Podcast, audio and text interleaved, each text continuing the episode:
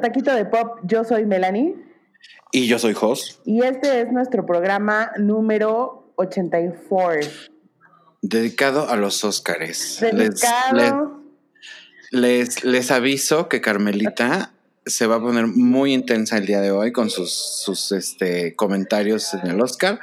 Pero, pues la verdad es que nuestra chula preciosa fue la única que vio los Oscars ayer. Entonces nos hizo el favor de pues hacer un resumen ejecutivo para todos nosotros que nos vale madres. Es correcto, yo me, eh, me los eché por ustedes, pero ya les cuento el ratito para que, para que nos podamos explayar en el tema. Eres como Juana de Arco. Soy Juana. La Juana de Arco de los Óscares. Soy la Juana Escutia de los Óscares. okay. Aventados. o sea, viéndolos por mi audiencia. Exacto. Pero bueno, este, podemos empezar con esta noticia, con este tráiler que vimos, que sí me gustó, de, eh, se llama Shang-Chi and the Legend of the Ten Rings, que es una película eh, del universo de Marvel que se va a estrenar en septiembre y eh, pues sale, es prácticamente el elenco son eh, actores asiáticos. Tiene a... el actor... Más chino, ¿no? Porque él es chino, o el personaje es chino, o me dio la impresión de que era chino.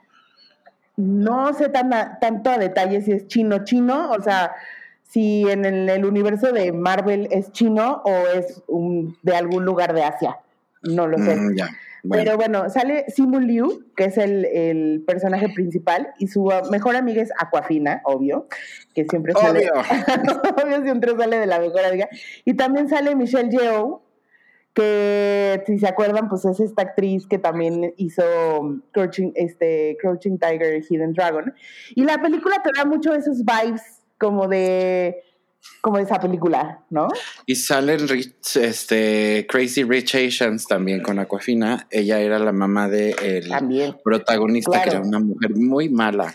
Eh, a mí justamente me como que creo que Marvel lo hizo perfecto, ¿no? O sea, mientras que a Disney le, le, le basurearon un chorro a su Mulan de, de carne y hueso porque también ahí había unos temas medio medio problemáticos, siento que Marvel dijo, voy a hacer este, obviamente porque, claro, eh, hay un personaje con ese tipo de características, o sea, no es, no es este, creado para la película ni nada.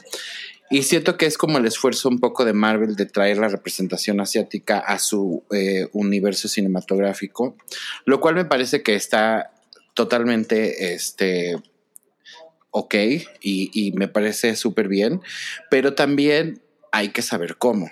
¿No? Y entonces, como que yo vi las, las, escenas que yo vi, sí había, como dices, un rollo medio de Crouching Tiger, Hidden Dragon, así de esas, eh, ese tipo como de películas también, porque obviamente ese es como un, ¿qué será? Es como un estilo de película, como, como en Bollywood y todas esas películas así con los hindús bailando como, como todos al mismo tiempo, como que las chinas también tienen este rollo como de que caminan en los árboles y vuelan. Pues y... tiene muchas referencias también, sentí como del, del cine que hacía Bruce Lee en los setentas. También. Que es como de mucho stunt y de, de muchos artes marciales, obviamente. Y sí tiene una cierta estética como, no sé si es una, no sé si es un, eh, ¿cómo se dice? Como un cliché oriental. este, que todas las películas que tengan que ver con Asia tienen que llevar como este slow motion y tal, tal, tal. O si realmente es un, un estilo. No, yo, creo que responde a que es un estilo. Yo pienso que también ayuda mucho porque son escenas de artes marciales. Entonces se vuelve muy lucidor cuando tienes ese tipo de escenas. Sí. ¿No? Como que es como el, slow motion tipo, este, ¿en dónde vimos que, ah, como la Mujer Maravilla, que tiene mucho slow mucho Del slow motion. La, Patty Jenkins, todo es slow motion. Y, también este, en, el, en el Snyder Cut hay una como unas partes donde les dijo, mano, ya, adelántale.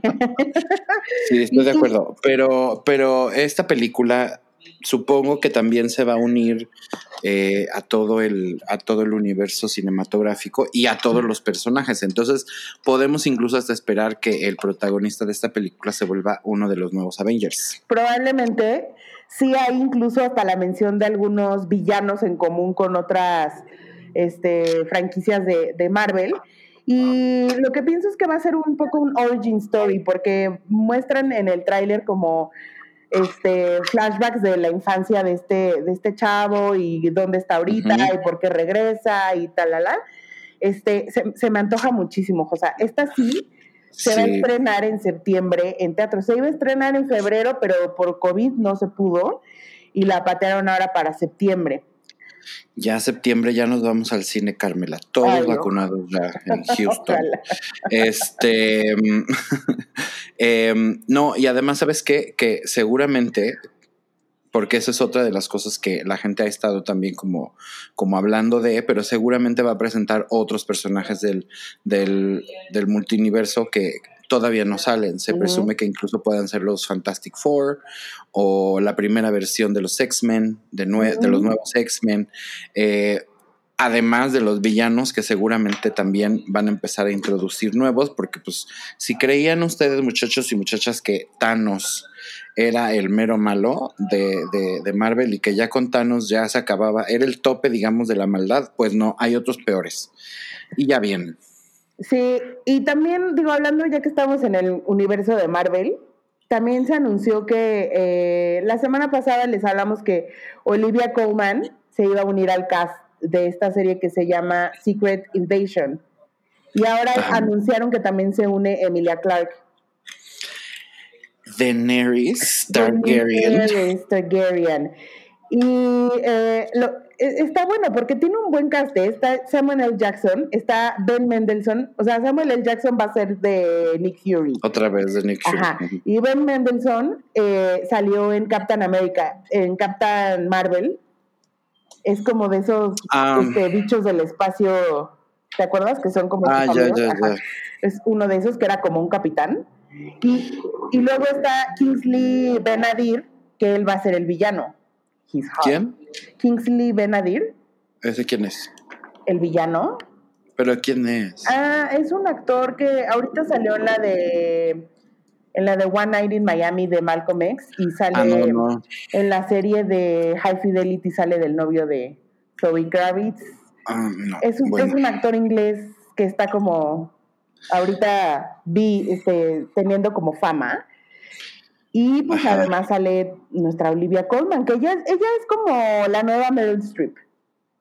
Ella es, en efecto, la nueva Meryl Streep. Eh, no me gusta que de la reina pasemos a Marvel, pero también entiendo que para los actores, pues estar en, en, una película, sobre todo de Marvel, igual de DC no tanto, porque pues chale, pero, eh, pero estar en una película de Marvel significa también que te va a ver prácticamente todo el mundo. ¿no? y estás como no importa, pero serie, o sea, como que todo lo va a ver la gente, ¿no? Así como vimos, este, ¿cuánto duró Endgame? Por ejemplo, como dos horas y media de Endgame eh, de los Avengers, pues nos echamos como cuatro horas de WandaVision sin pedos. Entonces, ¿sabes? O sea, creo que les da ese, ese, esa posibilidad de, de tener un escaparate como con gente también más joven o, un público con mucho más mainstream. De acuerdo. Que no solo la va a reconocer como Meryl Streep o la nueva Meryl Streep. De acuerdo, porque además, o sea, siento que Olivia Colman ya hizo su carrera en el sentido de, ya, ya ganó un Oscar, ya ganó Golden Globe, ya ganó Emmy, ahorita la volvieron a nominar a un Oscar y además se da el lujo de poder hacer algo mainstream como algo de Marvel. Entonces, creo que sí está, está padre y creo que es un buen move para su carrera también.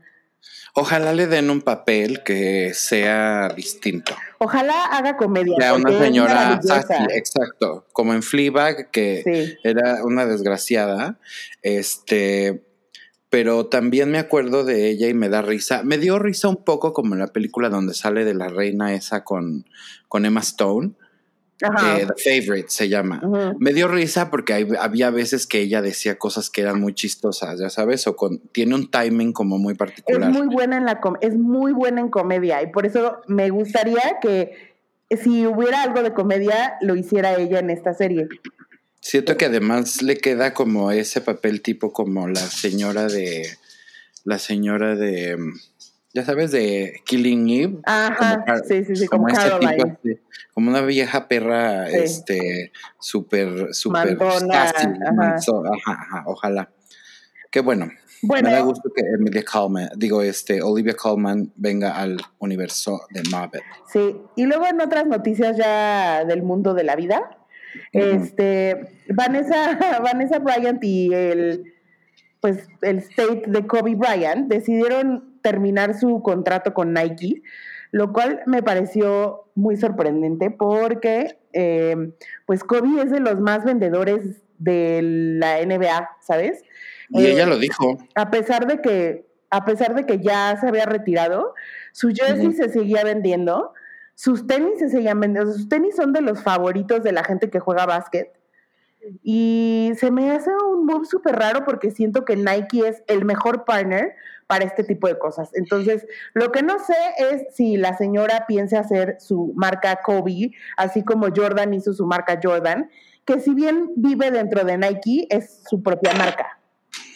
Eh, no, yo tenía entendido que lo que pasa es que fue una cuestión de fue una cuestión de dinero, primero que nada, y segundo, fue una cuestión de no llegar a un acuerdo sobre cómo querían justamente que se manejara de, del lado de Nike, cómo Vanessa Bryant esperaba que Nike manejara el tema de pues el tema de la marca y la colaboración con su marido. Ella estaba justamente como buscando o esperando que Nike le diera como este estatus de legend eh, collection, eh, que, son las marcas de Kobe, digo, de LeBron, las, este, lo que hacen con, con, como una onda como Air Jordan, tal cual, que se convierte, como dijiste, en una marca ya es de, dentro. Exacto, es una marca dentro de Nike, pero es una marca aparte. Creo que Nike no, no tenía planes de hacer algo así con, con Kobe y Vanessa Bryant, pues la que es la, la viuda y la, la el albacea o la, dueña de su, de su, de su marca, de su state, este, pues sintió que no representaba lo que ella quería como para su esposo y para poder seguir honrándolo este, después de, de su muerte. Lo que no sé honestamente también es lo que dices, no sé si se... Y también te pones a pensar y dices, es muy arriesgado que haga, haga eso, porque al final del día, ¿con quién nada más se va a ir? ¿Sabes? O sea, como que Nike tiene ese estatus y tiene esas credenciales de Nike es la marca que tiene a Jordan, tiene a LeBron, a, LeBron, etcétera. Y siento que, por ejemplo, Adidas está es una marca increíble, pero no veo como a Kobe ahí en, ¿no? haciendo tenis. No, lo que pasa es que y también, o sea, además Nike fue la marca de Kobe, o sea, Kobe toda su carrera, ah, bueno, antes de antes hace como un par de años los que hacían los jerseys de la NBA era Adidas. Sí. Pero hace como dos años cambiaron a Nike. Y de todas maneras, obviamente, este, Nike sí tenía los tenis de, de Kobe de toda la vida. Este, entonces, pues era la marca de Kobe, porque en el básquetbol los tenis son Dios, ¿no? Entonces, este, se me hace muy extraño que también Nike no viera un negocio en eso pues quién sabe. Y, Vanessa Bryant en el statement lo dijo, ¿no? Es como de todo lo que saca Kobe se vende en minutos, entonces es como medio tonto que no hayan querido como, como pues ponerse, ponerse acá, la, la, la del Puebla. Sí, pero pues mira, al final siempre todo se reduce a dinero. y pues también ella tiene que ver el legado de, del esposo para las hijas. O sea, mm, digo, no creo que le, haya, le haga falta ni, ni, una moneda para tenerlas este, bien, pero de todas maneras, pues es el, el, la herencia que le está dejando, que le dejó Kobe a sus hijas, ¿no? Entonces pues, ella tiene que cuidarlo también de cierta manera. Es como Anel Noreña con José José, que ella ahora... es la albacea de su... Es la albacea y pues tiene que ver que todos los, los discos y todas las porquerías que vayan a hacer sobre mi José José, pues este... vayan en, en, a favor de Marisolita y de Pepito. Claro. Es, es, así es, así es. Oye, esta también la semana pasada creo que fue muy importante que que Derek Chauvin fue este, sentenciado, fue como, ¿cómo se le dice? Eh, eh, pues sí, en realidad se, se, finalizó, se dio fin al, al, juicio eh, de este ex policía que el año pasado, por ahí de junio, si se acuerdan, mató a una, persona a una persona de, de color, George Floyd y fue un acto completa y absolutamente innecesario de violencia en donde una persona mm, que no tenía que morir en primer lugar murió por negligencia este, del, de la, policía. y también por abuso de poder de la policía y ya saben que en Estados Unidos, aquí y yo creo que en todos lados, caer en manos de la policía es lo peor que te puede pasar, ¿no? Es correcto y además eso fue lo que incendió el año pasado todas las protestas del Black Lives Matter, ¿no? Sí, junto con también lo que pasó con Breonna Taylor, que también se metieron a, su, casa, así de la nada, ella dormida y la mataron, ¿no? Porque pues ellos según este tenían una orden de, de, meterse a su casa a buscar qué, no sé. Este, el caso es que, bueno, afortunadamente, em, fíjate cómo se empiezan a mover las cosas y cómo se empiezan a mover las cosas también, pues para bien en ese sentido, porque eh, esto ya sucede dentro de la administración de, Joe Biden. Em, a este señor lo, pues prácticamente ya está declarado culpable. Lo que no sé es si ya le dieron, ya le pusieron la sentencia de cuántos años va a estar, pero puede estar entre 10 y 30 años. Sí, ya, ya este, lo declararon culpable de todos los cargos que se le acusaba, que era como este manslaughter, eh, asesinato, homicidio, e, etcétera. Y este, y lo que me gustó mucho fue que muchos de, la, de los famosos eh, postearon como de esto no es justicia, esto es accountability. De acuerdo. Y es 100%, estoy 100% de acuerdo porque es algo que nunca habían tenido en un caso como este, ¿sabes? O sea, nunca habían tenido, eh, ¿cómo se dice en español? Accountability.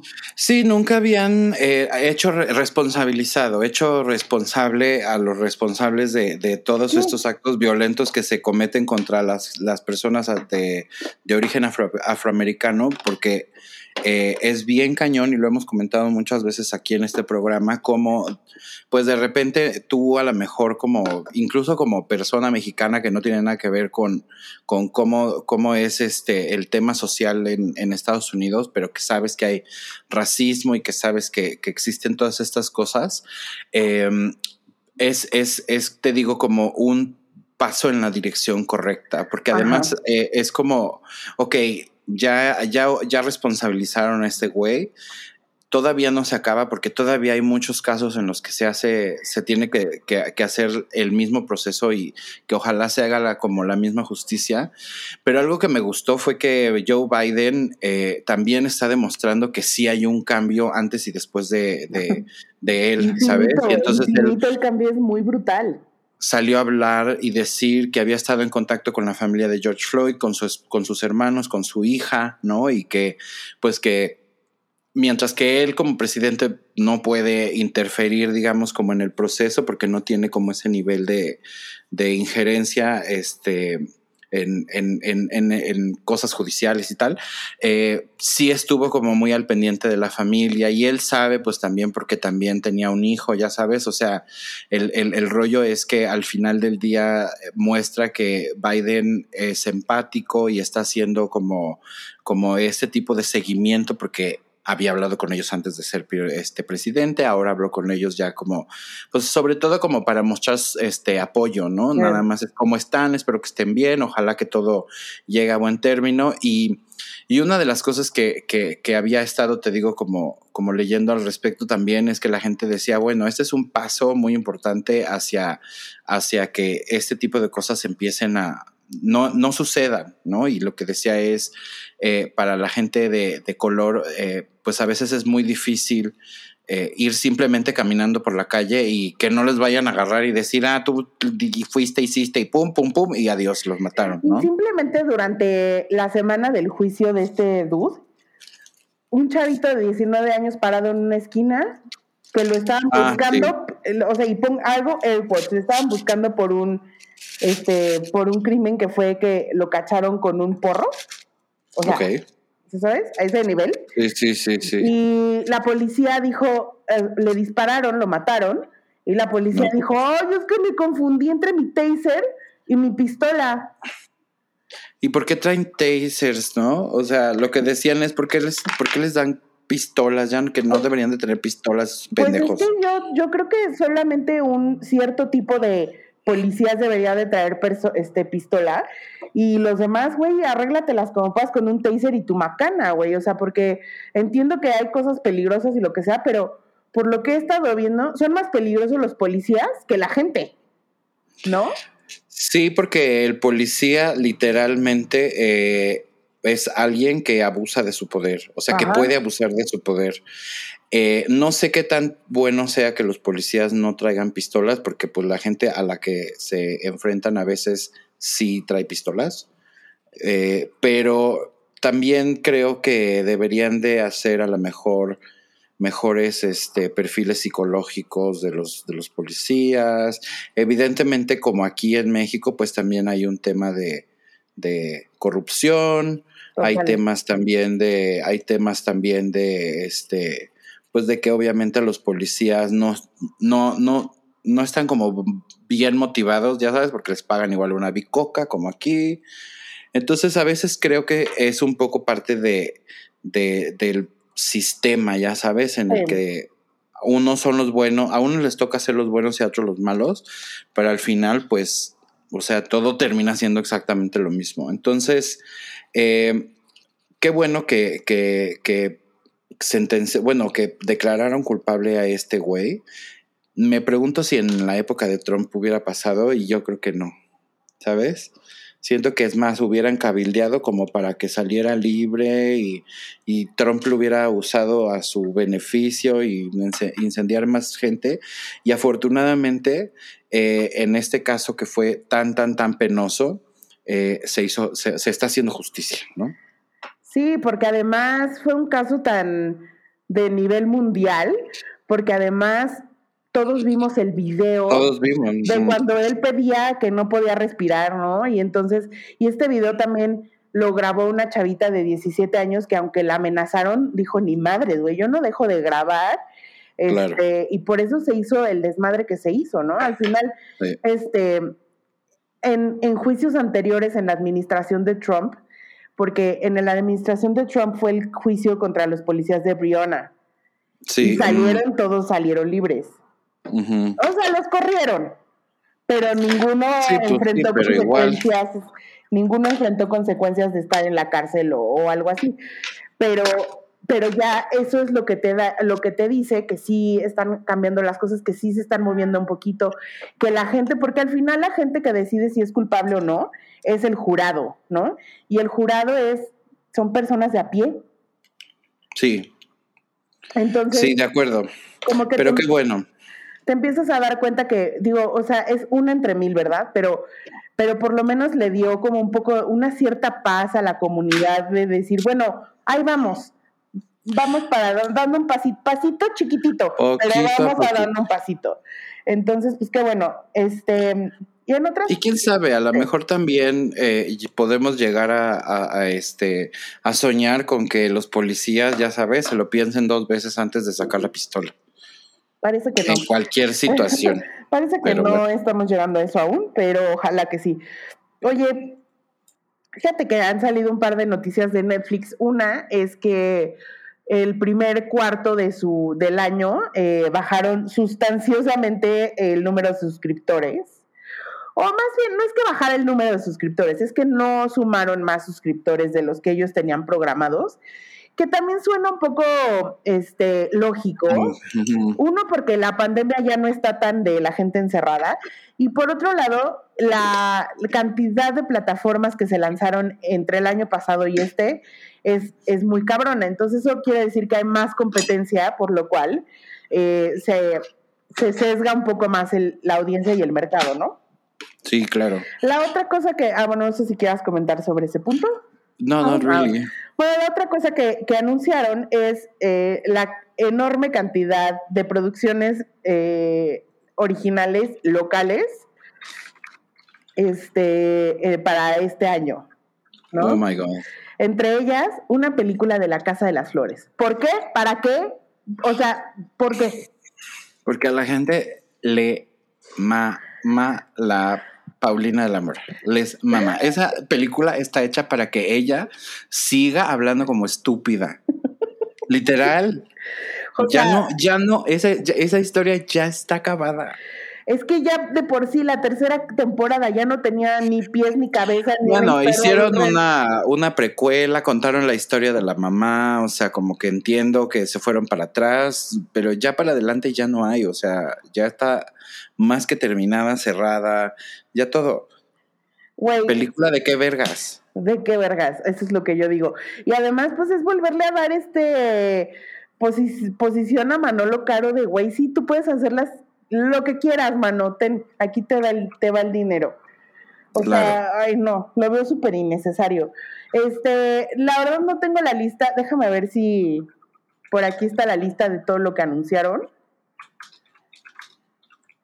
Oye, pero una cosa que sí creo que también debe de ayudar a que sus números hayan bajado mm. es que desde hace mucho tiempo, y lo, lo hemos también hablado aquí, creo que su contenido ha eh, pues disminuido en calidad y aumentado en cantidad, ¿no? Eh, vemos que Netflix ya se volvió la plataforma como de prácticamente todo el mundo y entonces eh, pues ves como de repente cosas que al principio no veías tanto, ya sabes. Entiendo que hacer producciones originales en una pandemia no es este lo más lo más este factible, pero sí creo que Netflix, que el otro día hablábamos de cuántas series buenas tiene ahorita, pues están sacando como dos, tres, pero apenas están empezando a, a ver si, si jalan, ¿no? No tienen estos, este, estos títulos que tuvieron eh, y que hicieron, siento que, que, que construyeron a Netflix como,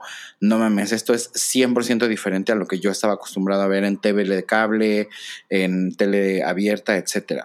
Y ahora, bueno, pues está, están todas las, plataformas este, que, compiten, que yo creo que pues, eh, por lo menos... Eh, Disney, eh, Disney Plus y HBO Max son las como junto con Netflix son las tres más las tres más importantes. Y, y, HBO Max al contrario pues tenía contenido ya de HBO de hace tanto pero como que siento que se tuvieron ellos que empezar a meter también en el tema por ejemplo de realities en el tema de competencias en el tema de programas unitarios o, o sitcoms para familias etcétera etcétera. Y de todos modos siento que la calidad como que se puede mantener, no los he visto todos, pero se puede, se puede se ha mantenido. Me gustaría que en todas estas cosas, porque dijo Netflix además que se iban a, dedicar a hacer películas, ¿no? Sí, es. No tanto como, como, como series, sino como películas. Y vienen un chingo de cosas. Anunciaron como 100 producciones, güey, un pedazo muy cabrón. Y, y, y, entre ellas hay como series y películas de estas como con Suria Vega y cosas así. Guácala. Entonces, eh, también vi por ahí en el, en el en el reel que hicieron, vi uno como que se veía como la crónica del taco, pero de botanas, que ese fue el único que dije, ok, me interesa, mm, ese está bueno. Locos, así. Exacto. Y este, y, y, también, por ejemplo, anunciaron la segunda temporada de ¿Quién mató a Sara Whatever? Que esa no la he visto ni la veré. Pero pues anunciaron la segunda temporada de eso, la película de La Casa de las Flores, entre otros tantos contenidos que la verdad pasó tan rápido todo que no vi algo que dijera, uh, eso suena bien, más que la que te digo de, las botanas. No, no estaba nada de monarca, entonces eso es lo que te iba a decir, que sí le dieron cuello a monarca. Le dieron cuello y es, me parece insólito. ¿eh?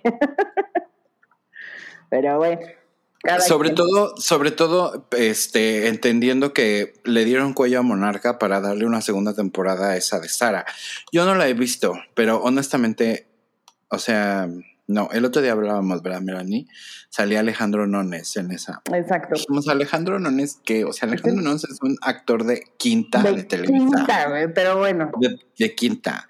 Eh, entonces, digo, entiendo que también eso me hace también pensar que la gente de aquí consume mucho también de eso, ya sabes como guerra de likes con Ludvika Paleta y la otra. Güey, es que, este, Cindy la Regia. No es, no es broma, se han dado cuenta que la producción local es muy importante para la, o sea, para las plataformas de streaming.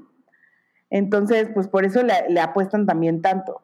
A mí, sí, pero... Yo la verdad es que creo que yo, ni tú ni yo somos target de ese tipo de contenido, no es como que nos guste ver yo creo que de las, de las series en español o mexicanas que hemos visto, fíjate, este, soy tu fan si la vimos y si nos gustó. Padrísima, sí. Sí, sí, este, Vimos la de justo que salía Cecilia Suárez que estaba loca y salía Ilsa, Ilse Salas, ¿te acuerdas? Locas de amor se llama. Locas de amor, esa estaba buena.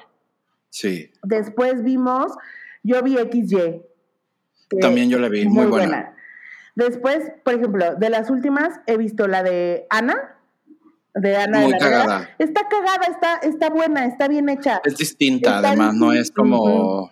no, no es ella en un ingobernable, ya sabes. Exacto. Y Monarca. Y párale de contar, o sea, yo otra cochinada no voy a ver. O sea, yo la de Ludvika Paleta, ni la de las mamás, ni esa. La Casa de las Flores la vimos para quejarnos como Ryan Murphy.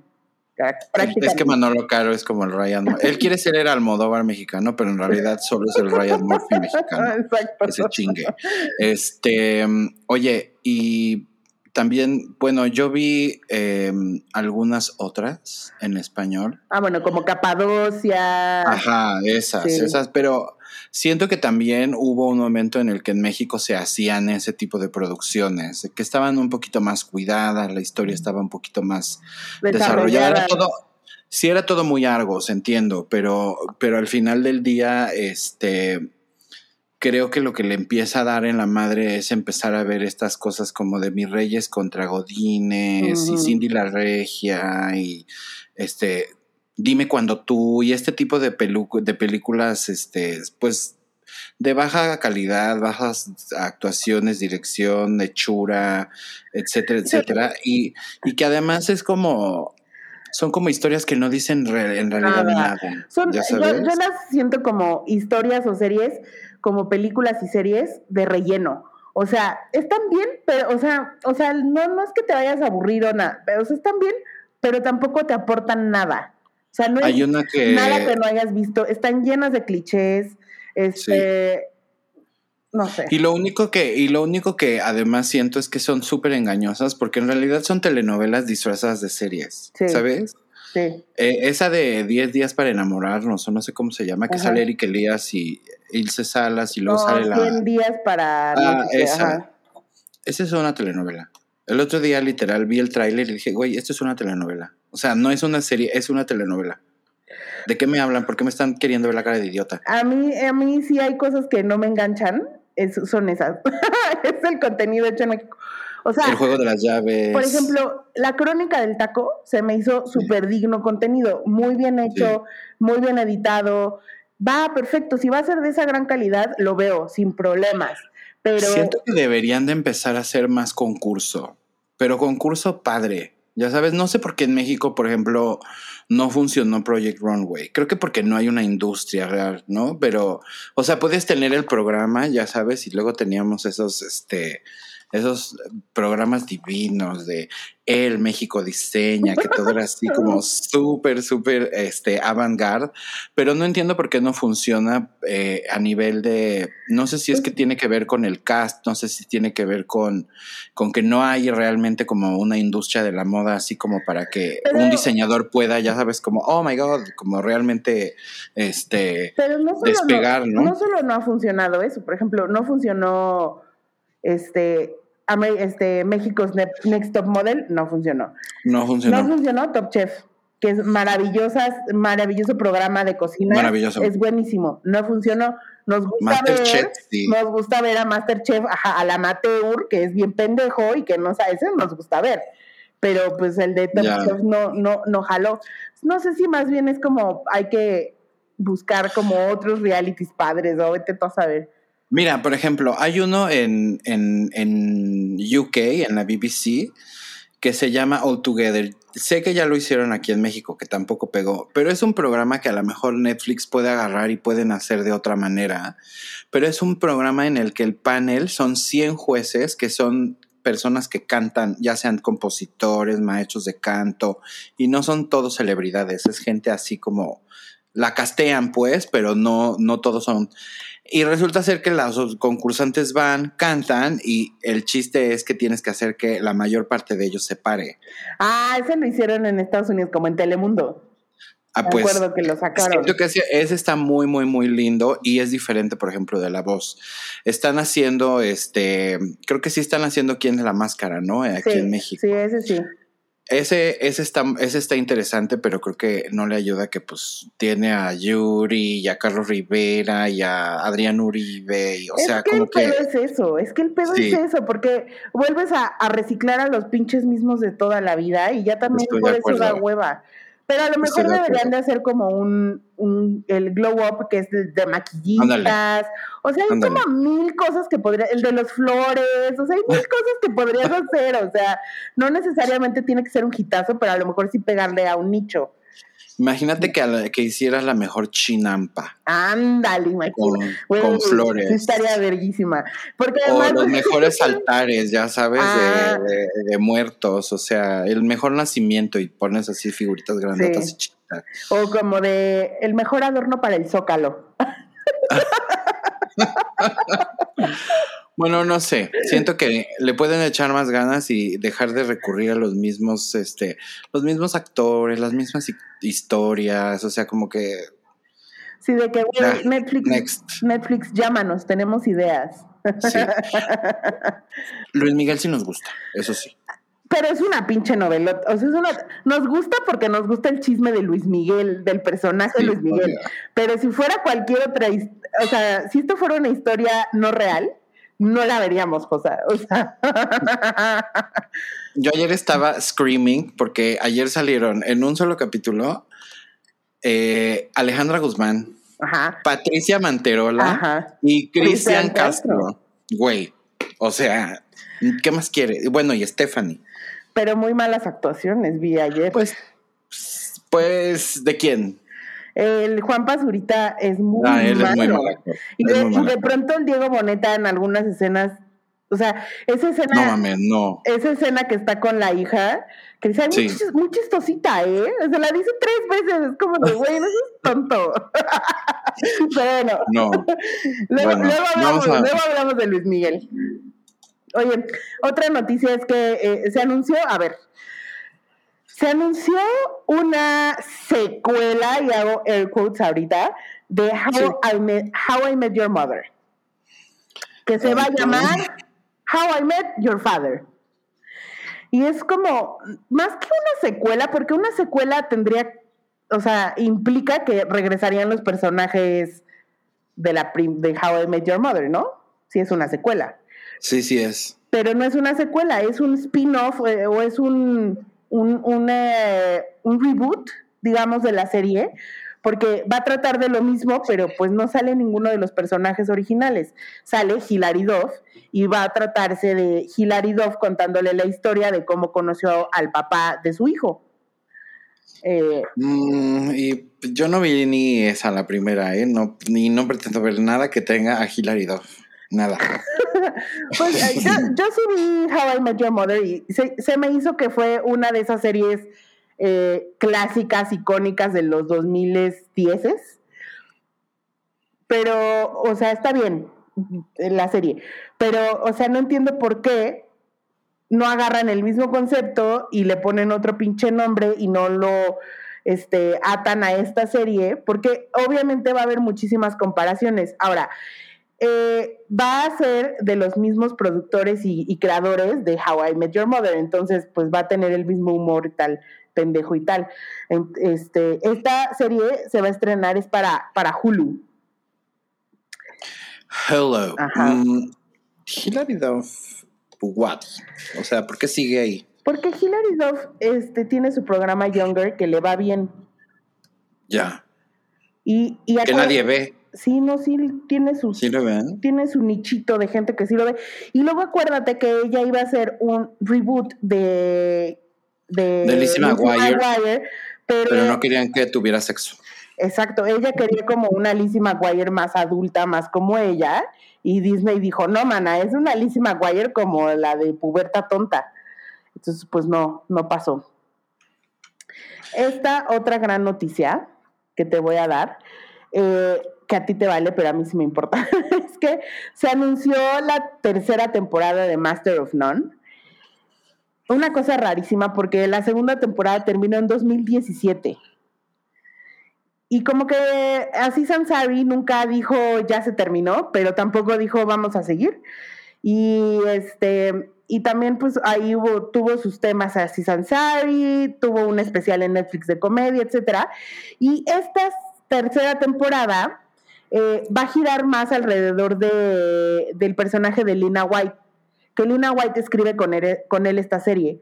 Y en, en, la, en la segunda temporada hay un capítulo que se lo dedican exclusivamente a ella y de ahí salió la idea de hacer esta tercera temporada sobre, sobre el storyline de Lina, que son cinco capítulos nada más, o sea, es como un mini, una mini cosa que van a meter dentro del scope de Master of None, creo.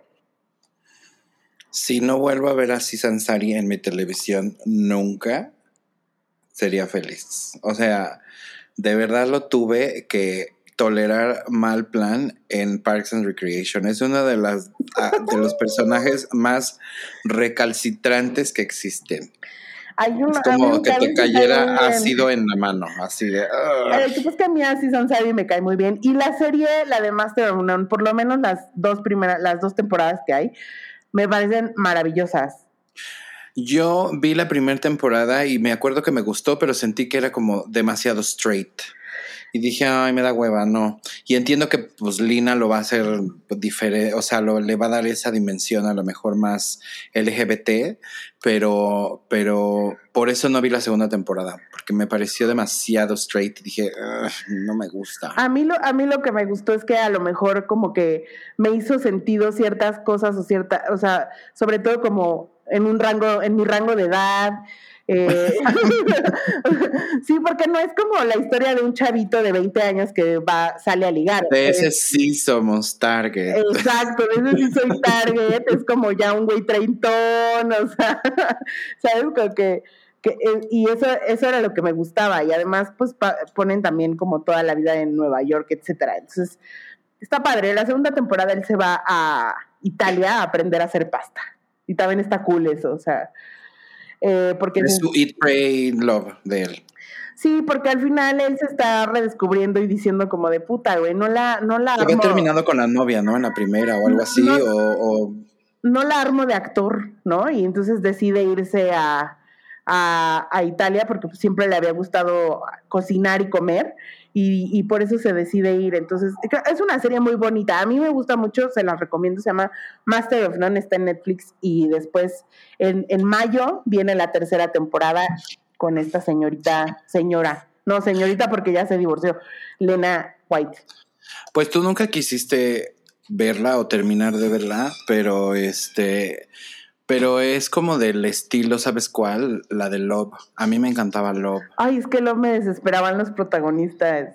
Sí, sí, son desesperantes, pero te digo algo, después de, después de un rato como que ellos ya no es el centro en ellos, sino que las historias de la gente alrededor de ellos.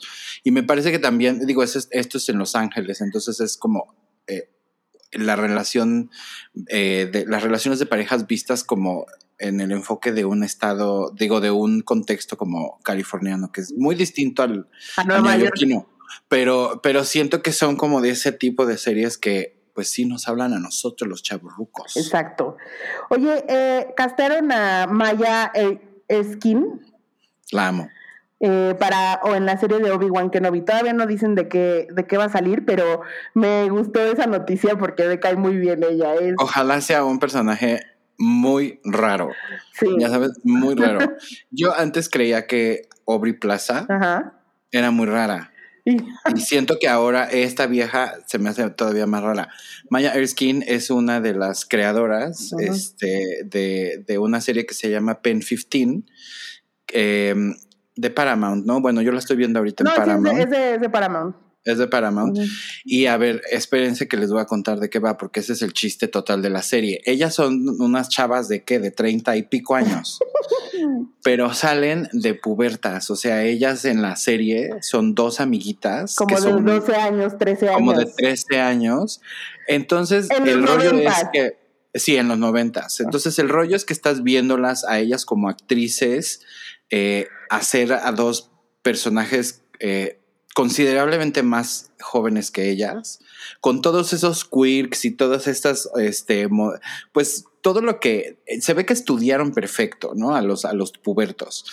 Pero además el rollo es que son las únicas que tienen esa edad, porque los, los niños con los que interactúan eh, y con los que sí tienen esa edad. Entonces es un programa muy divertido creo que no es un programa que le puede caer bien a todo el mundo, pero si tienen oportunidad de verlo en Paramount, se llama Pen 15, tiene dos temporadas y estas chavas son genios. Genios. O sea, yo al principio me costó mucho trabajo entenderle porque yo dije, güey, ¿qué pedo con esta serie?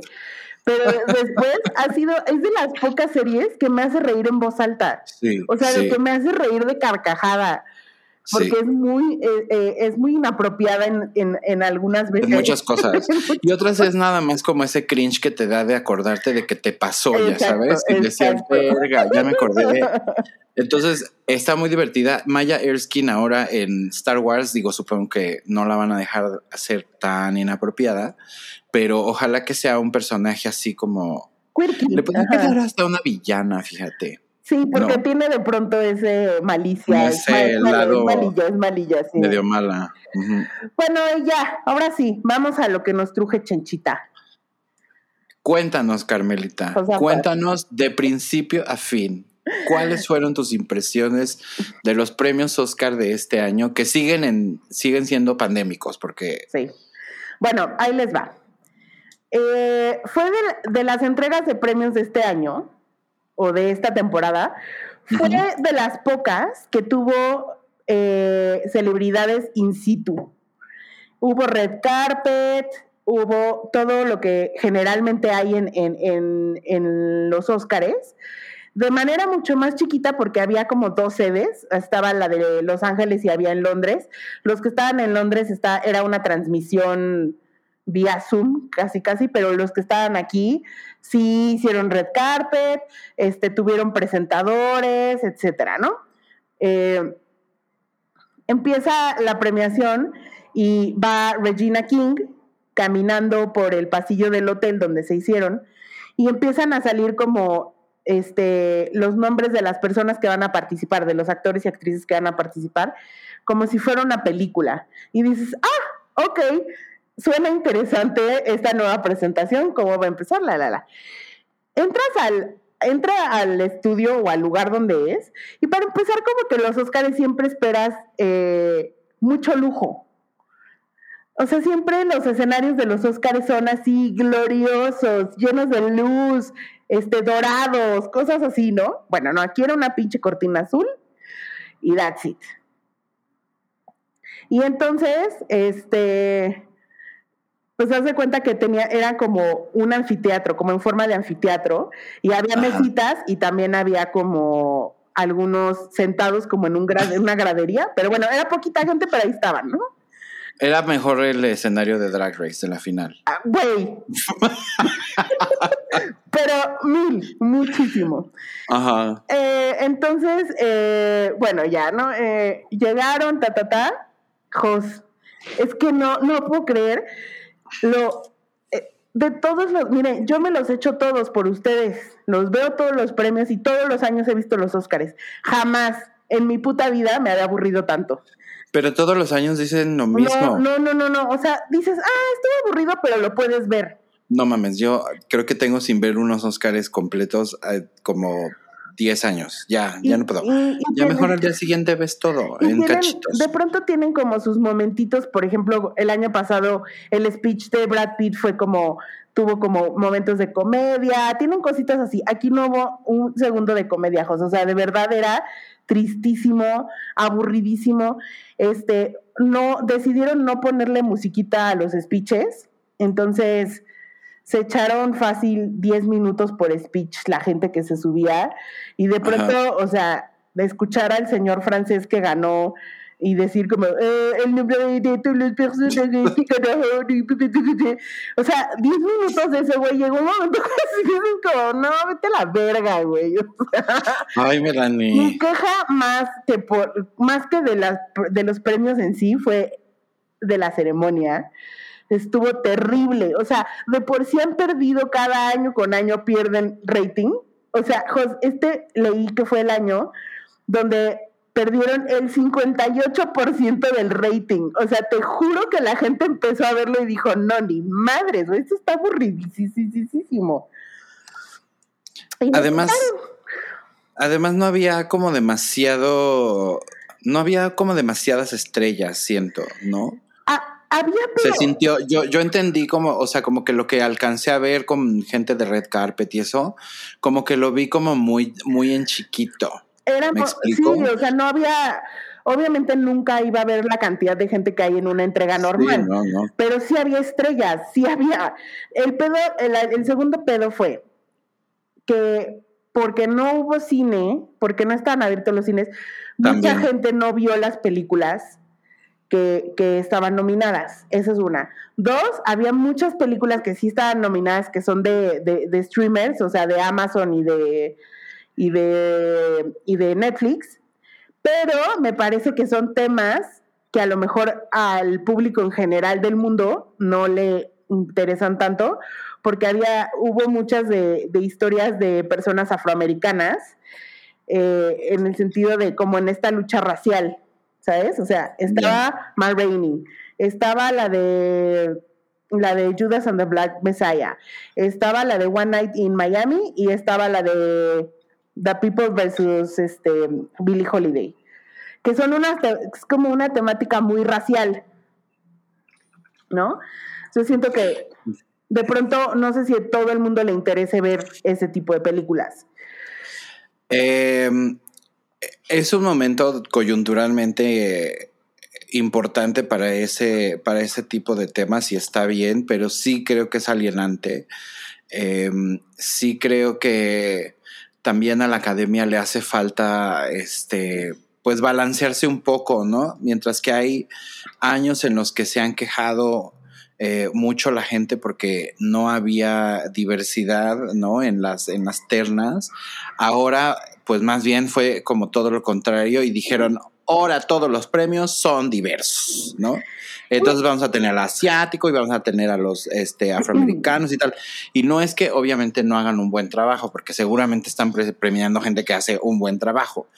Pero, pero creo que en el estado de cómo están las cosas, a lo mejor la gente que, que no tiene tanto interés en ese tipo de temas lo siente como un poco como un pushing de agenda demasiado, demasiado obvio, ¿no? Y creo que a lo mejor eso también puede ser este, hasta contraproducente porque finalmente lo que quieres es que la gente vea todas estas historias y que la gente aprenda, ¿no? Y si lo estás haciendo como tan, tan obvio y tan evidente y tan a, tan a la fuerza, a lo mejor la gente dice, ay, no, qué hueva.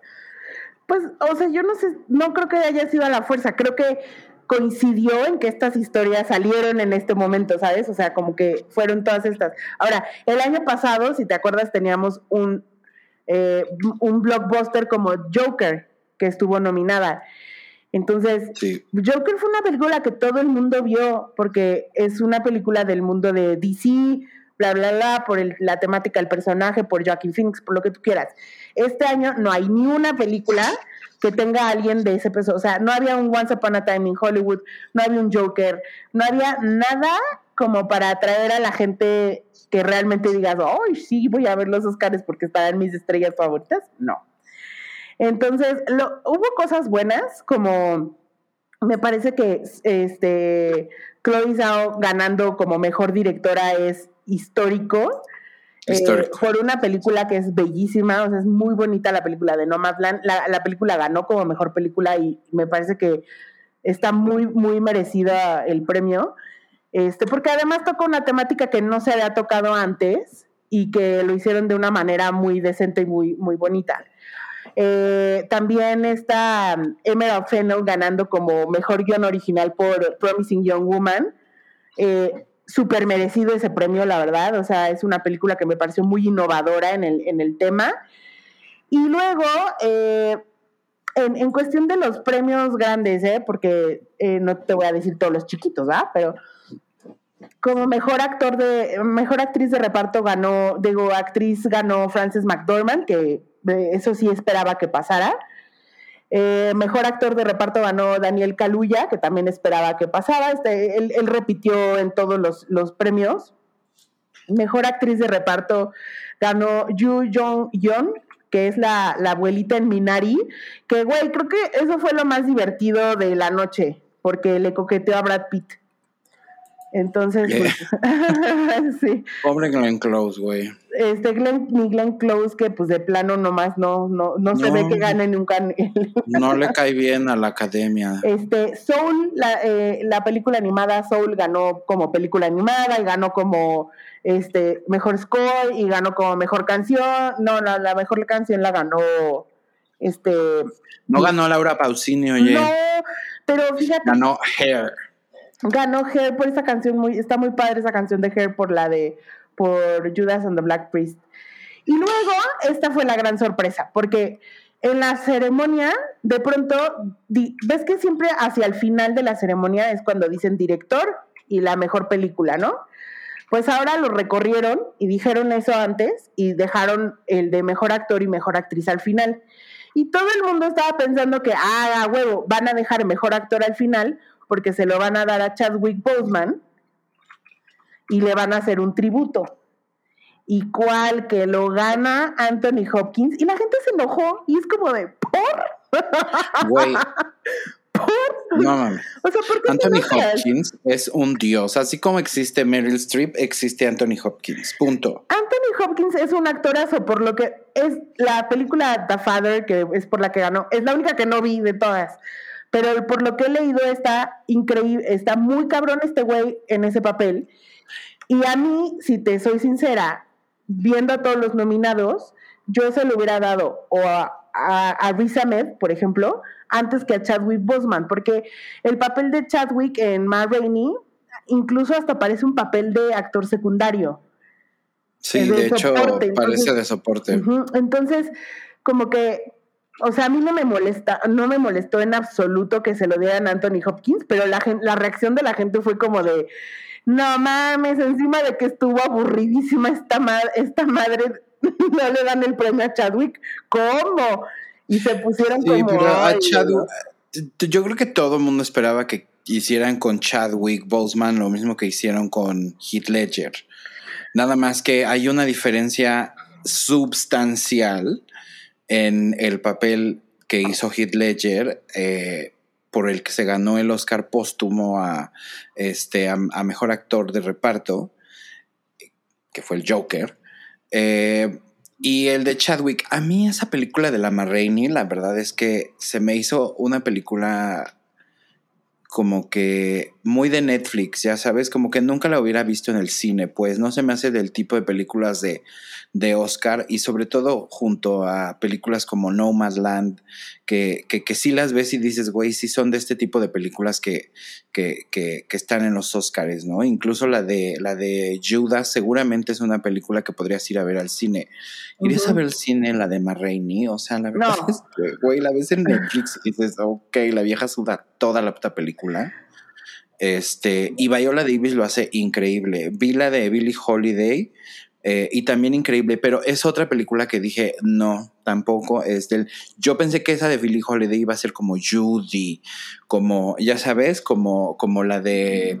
¿Cómo se llama esta señora francesa? Como Marion Cotillard. Este... Esa, esa, esa. ¿Cómo se llama? No, no, es... Edith Piaf. La de Edith Piaf. Como ese tipo de películas que, y no, tampoco me, me quedó como, me quedó debiendo. Entonces, sí creo que en una película en la que el personaje principal es Anthony Hopkins con la calidad de actor que es Anthony Hopkins y su hija es Olivia Colman, que también estaba nominada a Mejor Actriz por esa misma película. Entonces es lógico honestamente, que le dieran el premio este, a Anthony Hopkins. Además, ya se puede morir. Sí. ¿no? A mí, te digo por qué me gustó muchísimo Sound of Metal, porque se me hizo una película visionaria. O sea. Esa no, Melanie, esa no. No, cállate. Nunca habíamos visto una película así y a lo mejor hubiera, o sea, me hubiera gustado verla en el cine con el audio del cine. Es, eh, porque la película, o sea, todo, es más, ganó los, los, este, los Óscares técnicos para, eh, en cuestión de sonido, que de hecho había tres mexicanos ahí que ganaron por esa película. Este, porque es impresionante y la actuación de Riz Ahmed me parece que está espectacular y también del actor de reparto que también está nominado. ¿Qué es? Eh, se llama este señor. Ah, pero no es la Kid. No, no, no. la Kid estaba en Judas and the Black Messiah. ¿Y el del traje de, de, de Rosa Neón en dónde salía? Domingo. no sé. No sé qué. No sé. Paul, Paul Rassi se llama, el que está nominado por Sound of Metal de Mejor Actor de Reparto.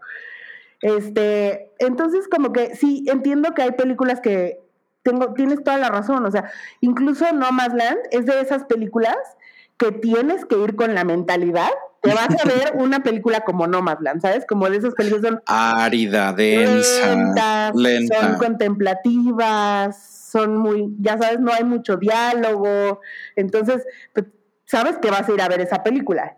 El tema es un temazo, ¿eh? Es un temazo. Un temazo. Y, y, está muy buena y muy bien llevada, por eso creo que estuvo muy bien merecido el, el, Oscar.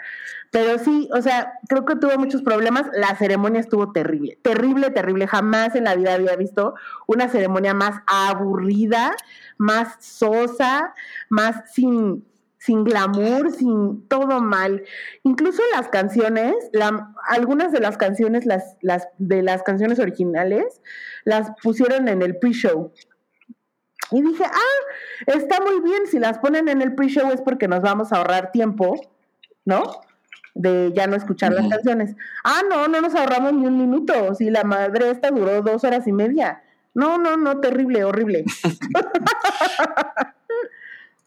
el año que entra te damos permiso de que no los veas y solo veas los, los, este, las películas y las, este, y veas clips de lo que te interese ver, porque eso es lo que uno hace, lo que uno debe de hacer ya.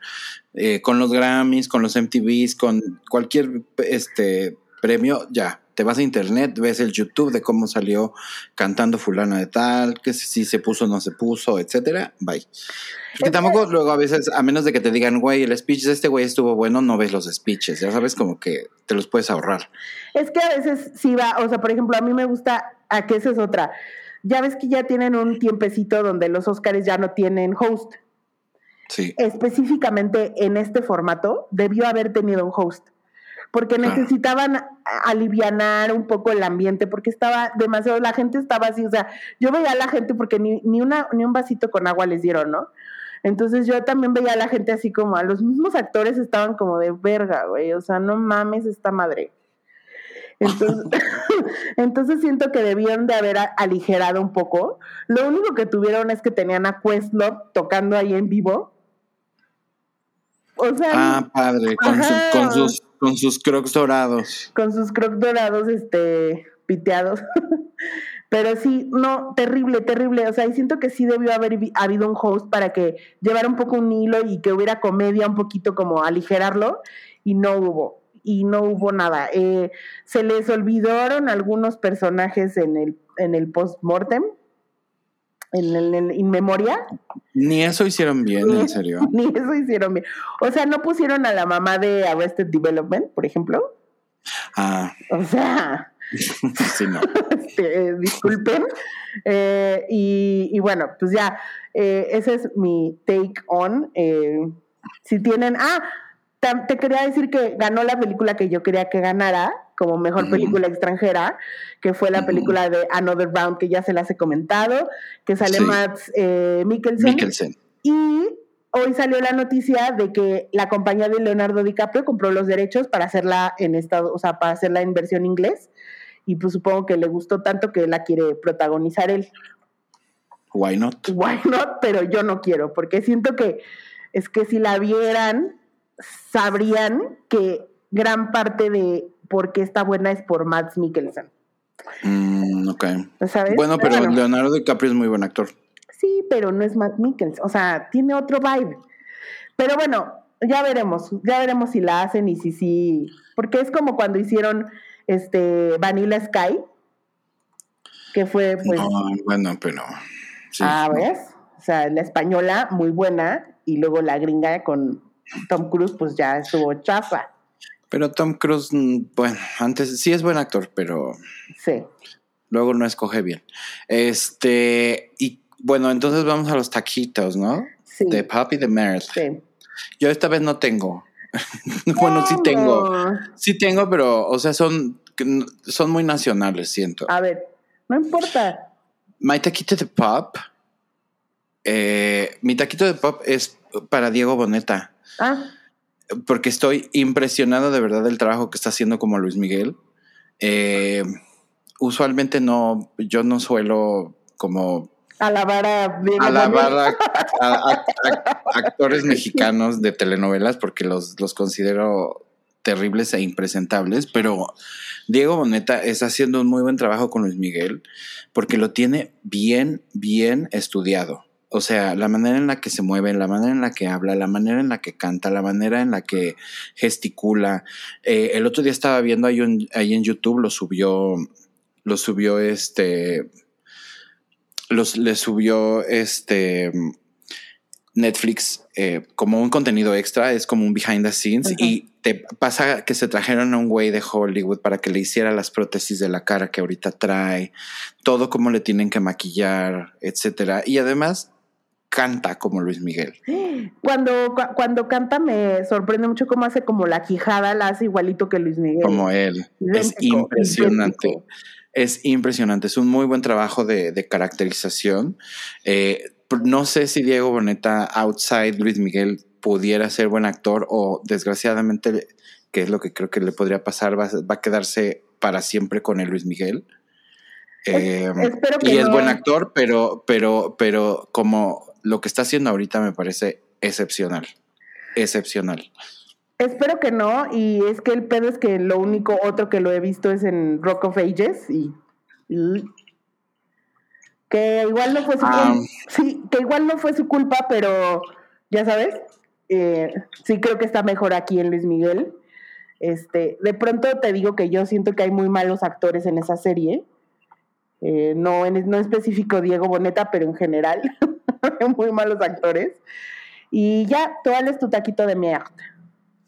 Mi taquito de mierda, como no tengo, y ya estoy harto del tema, porque lo veo en todos lados, eh, es para la estúpida de Frida Sofía.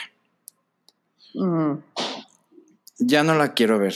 Ya quiero que se vaya a su casa. No, en realidad mi taquito de mierda es para los hijos de los famosos.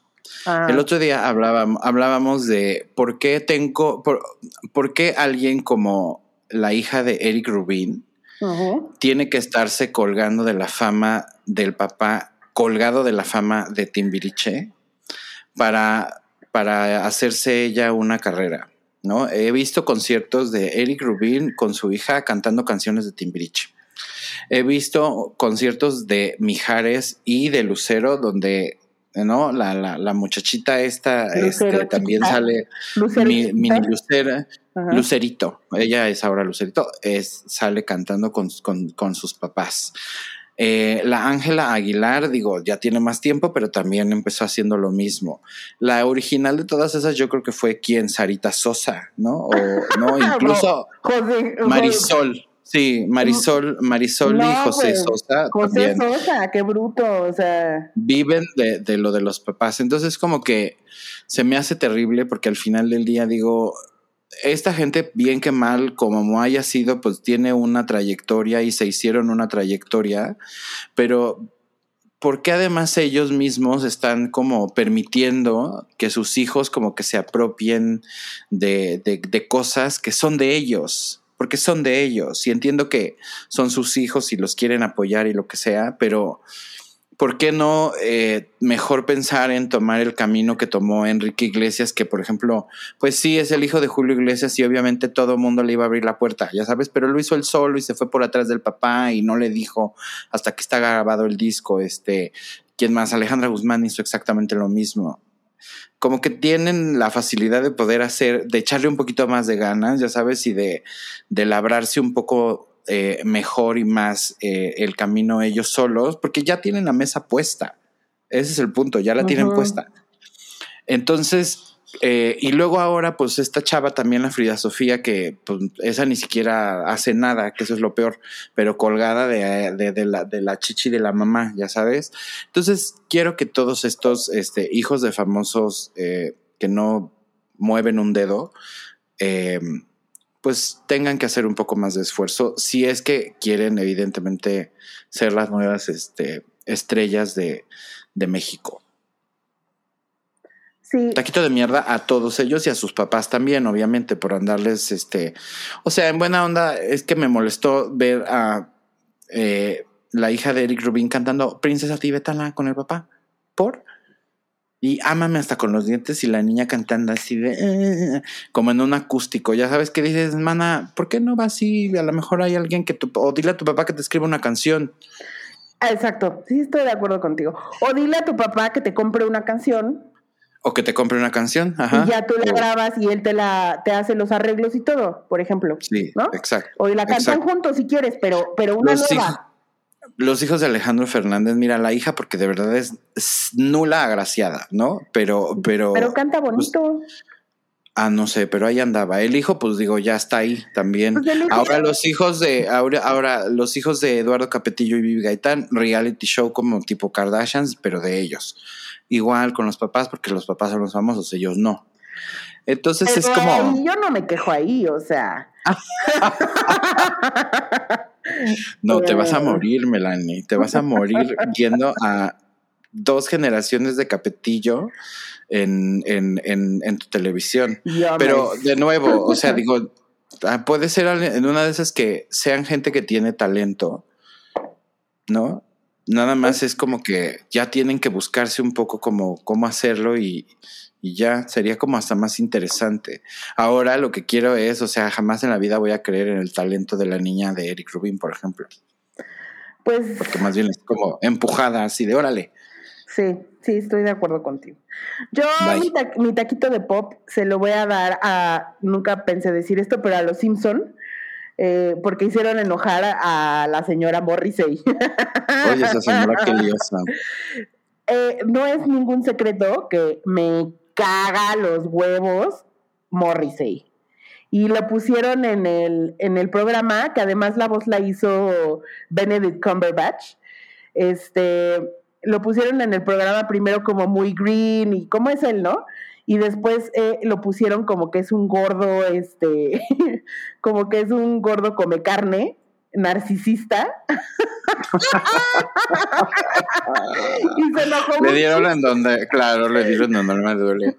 Y se enojó muchísimo Morrissey. Entonces, taquito para los Simpson porque hicieron algo que todos pensamos, bueno, menos los fans de Morrissey que le maman, lo maman. No, los fans de Morrissey aguas, ¿eh? son casi como... Como los de Taylor Swift. Como los de Taylor. Sí. sí. No, pero este... Morrissey es uno de esos artistas que, que ya están como Miguel Bosé ahorita, ¿no? Que ya dicen puro, pura cosa estúpida. Este, sí, a mí me cae muy mal, muy, me cae muy, muy mal. O sea, me cae mal en el sentido de, voy a ir al festival, pero cuando esté, cuando yo cante, el día que yo Nadie fuma. no pueden, no pueden vender nada con carne. Ay, güey, no mames. ¿Qué quieres que ah. coma la gente, güey? O sea, no, además, cacahuate, no mames. Sí. Además, ¿quién te crees que eres? ¿Quién te crees que eres? Y si, no es el si el día no es vegano o vegetariano, no canto. Ay, gracias, Luana, nos quedamos sin tu set. Bye. Sí, eh, pito. Es, odioso, odioso, odioso el señor Morrissey. Este, y mi taquito de mierda, pues obviamente es para la ceremonia de los Oscars. O sea, si no les quedó claro. Sí, pues sí. Todo lo anterior fue un gran taco de mierda. Eso sí fue este, mierda juntada de pandemia de todas las celebridades que fueron, así de mal estuvo, sí. guacala. Bueno, pues eso ha sido todo por hoy. Eh, nos escuchamos la semana que entra y Pues ahí se ven. Bye, gone. Verde.